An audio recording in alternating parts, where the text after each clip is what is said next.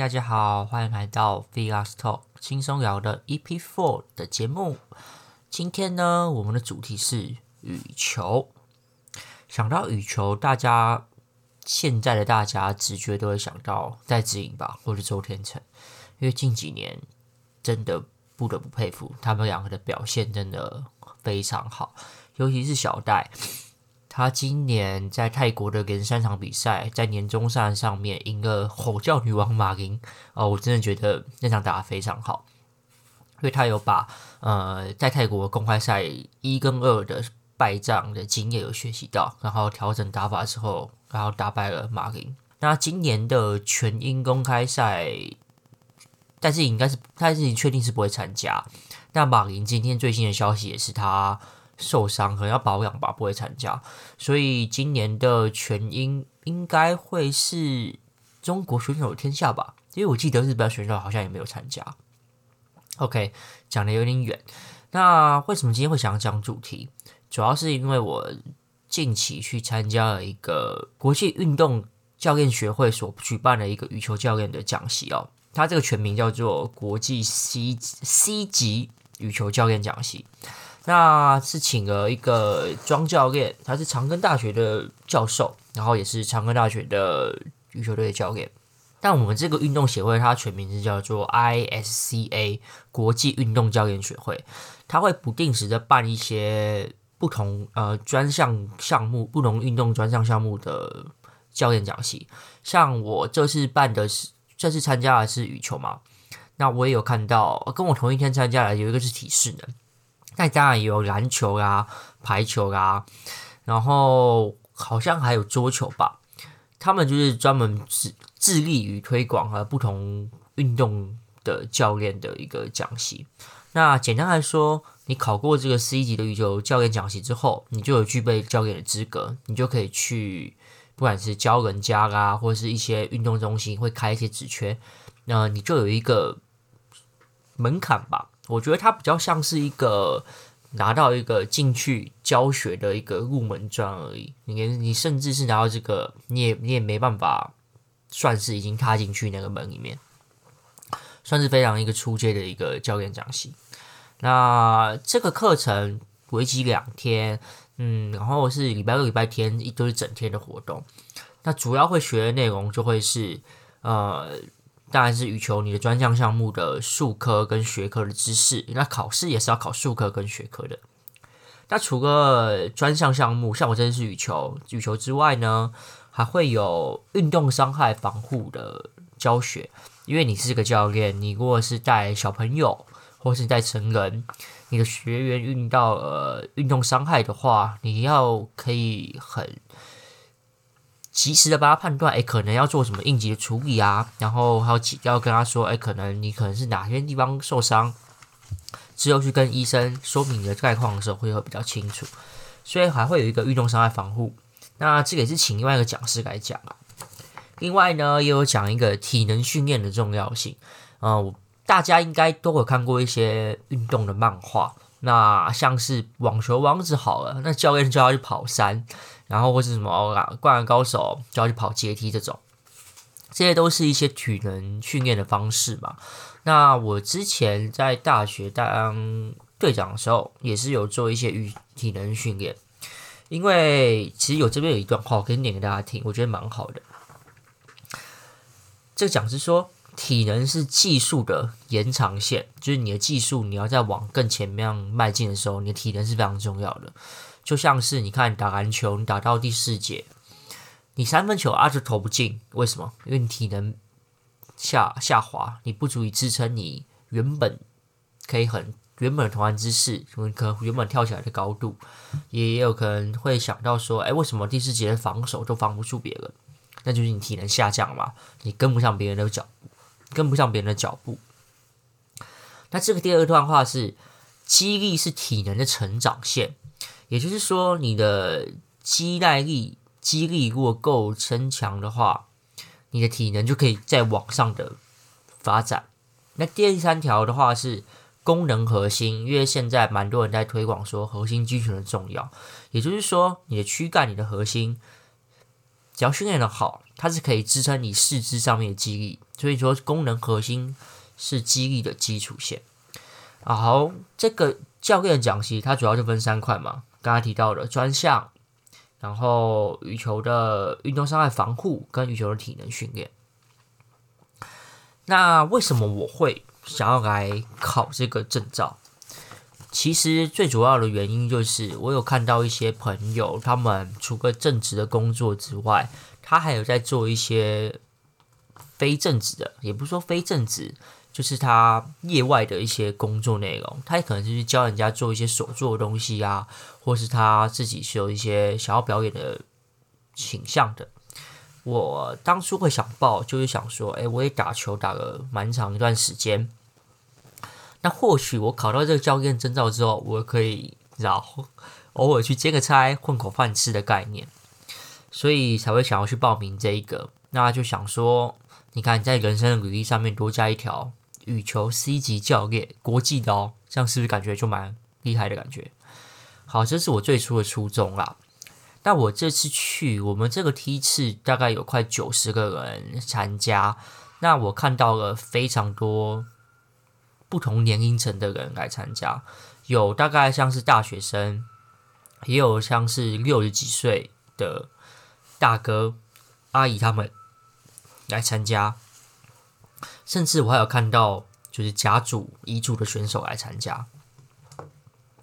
因为这个羽球的教练其实还蛮多，都是那种之前是选手出身，那他可能比赛他退役了，或是他成绩可能爬不上去，他不打球之后就跑来当教练，所以看到蛮多。你看，如果是一个甲组的人来教学，他的经历就列出来说。国小可能全全国第一名啊，国中也是全国前三名，然后他甲组球员，然后是呃全国排名前八这种，他的经历就很不一样嘛，经历就非常好。所以我就在思考一个问题，就是那看到了专业选手，那我的优势是什么？其实我这两这这几天这两天就是在上课这两天，我一直在思考这个问题，我我到底我的优势会是什么？后来我得出一个结论啊。因为其实我练球是我进大学之后大一那年才开始打，也就是说，我是从一个完全不会打球的人，然后从零开始，从基础开始学，所以我是蛮能体会，呃，成年人他完全没有基础，他想要玩这个运动，他想要学好这个运动，你会遇到什么样的困境或是阻挠你的事情，所以我觉得我应该算是蛮有资格说，呃，我知道你们。怎样练才会对自己最好？那怎么样做才不会受伤？因为我其实当初在练的时候，也是因为求好心切，所以导致可能我的手或者我膝盖是有受伤的。所以我觉得我相比那些专业的选手，他可是从小开始练的，所以他的姿势就非常的漂亮，非常的固定。但他可能没办法体会学员们呃对于不熟悉的运动从零开始的那份辛苦吧。所以我觉得我优势是在这里啦。那想要跟我学球的可以来找我哦。那也有人问我说：“诶，到底这个一小时可以报薪水是报了多少？”我有去看一个网站，叫什么 Pro P R O 专家什么三六零那个网寻财网，看到还蛮多人开价，什么有开什么一千的啊，一小时一千哦。他可是他是那种选手退下来的。那大多都还是那种实际谈的时候面议的金额，我觉得大概均值会落在一堂可能五百到七百或八百之间吧。那这个其实就有讲的有点远的啦。之后如果真的有人想要跟我学球，我们再来讨论这件事情。而且我今天考完试，我还不确定会不会过，但我觉得百分之九十九点九九应该是会过啦。好。啊，接下来讲到考试，我觉得可以来讲一下这个 C 级的羽球教练他会考什么。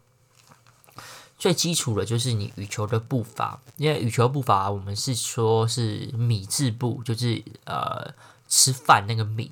他会在羽球场，想象一个羽球场，然后把它画成一个米字的话，它等于就是米字的端点会有六个点。呃，练习的步伐就是你要跑顺畅这六个点。非常顺畅的跑完，因为你自己如果都跑得卡卡的话，你你要怎么教人家？你要怎么有信说服力，对吧？那除了米字步之外呢，第二个会考的就是你要怎么多球的喂球。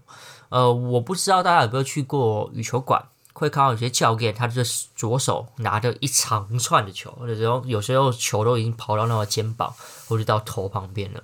那我们这次要考试的东西是拿十二颗球，然后发球，发六发也是刚刚讲的，发到米字部那六个点。等于就是你一个教练，你会有非常多的时间是要来喂球给学员来做的挥拍的练习，不管是前场或后场。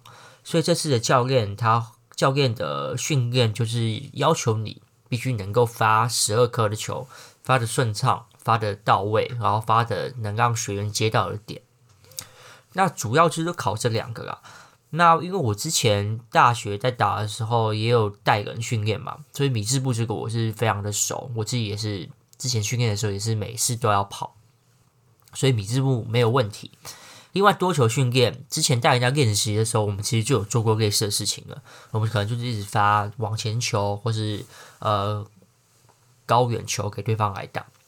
所以我对于这两项其实是蛮有信心的。好哦。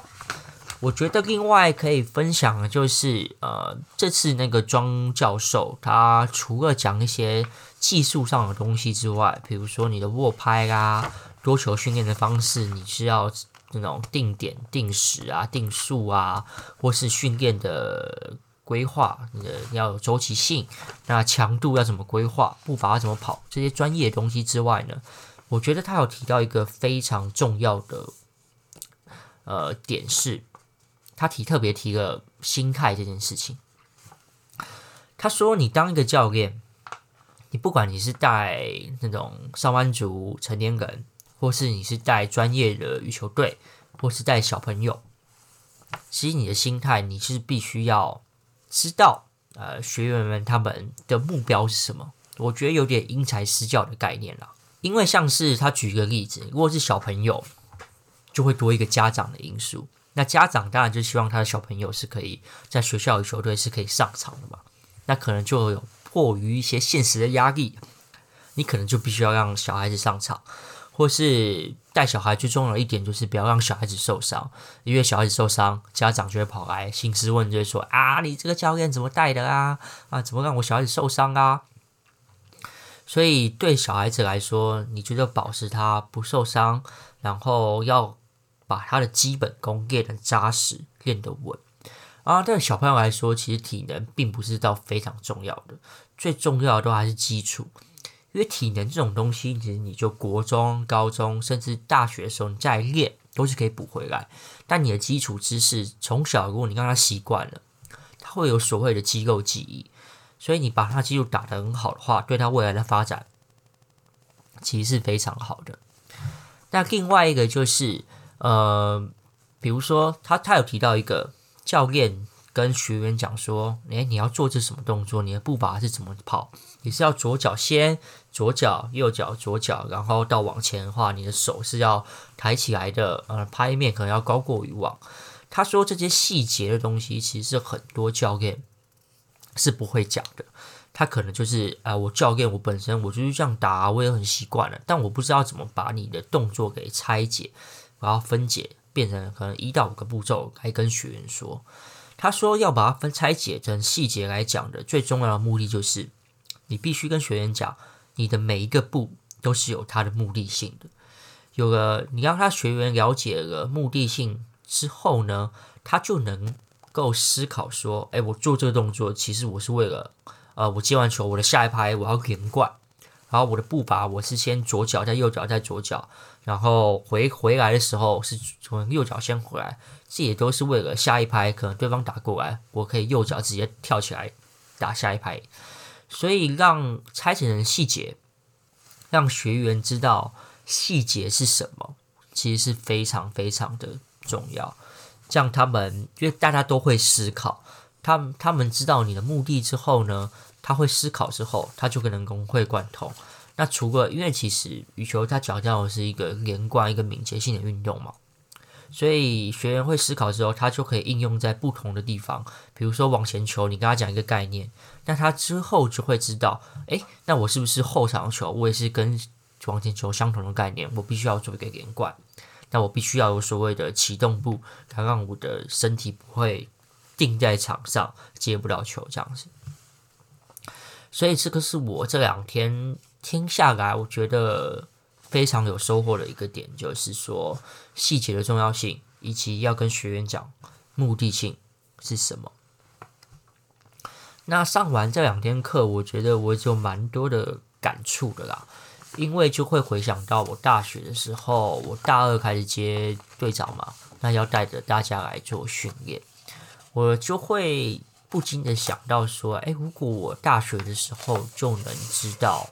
这些训练的方法，然后是有根据的，以及我当一个训练者的时候，你必须要考量到学习者的心境变化，呃，要针对每一个人适合的方式来做教学。我觉得，如果我那时候就知道这些事情的话，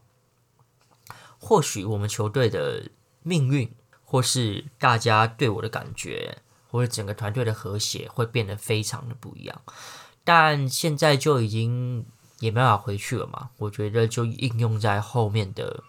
内容吧，只是就会不禁的想到说，如果那时候可以变成这样子的话，不知道结果会不会有什么改变，就更真想不到啦。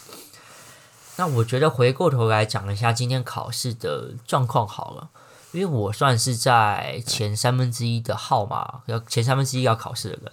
那我就特别留下来看其他人考试的状况。不得不说啊，有些人是真的蛮努力的，他可能基础是没有到非常好，但他就是很想要来获得这个教练的资格嘛。也就是说，他可能跑的步伐是并没有到非常的标准，没有非常非常的流畅，但他还是很愿意的来参加这个考试。我会觉得他很努力在旁边练习啦。我会觉得大家都好勇敢哦，因为像是如果是我的话，我对于自己的技术可能比较没有自信的话，我可能就不会来报名这个讲习，甚至我连踏上场我都不太敢了。所以，我看到这个倾向，我就想到说，那是不是在别的事情上面，我是可以更勇敢的？既然大家都对于自己想追求的事情，别人都是可以很勇敢的去追求，那我是不是也可以更勇敢的去追求我要做的事情呢？也看到一些比较年长的大哥大姐们，他们可能就是对羽球有个有爱好，那也想要来参加这个活动，就会觉得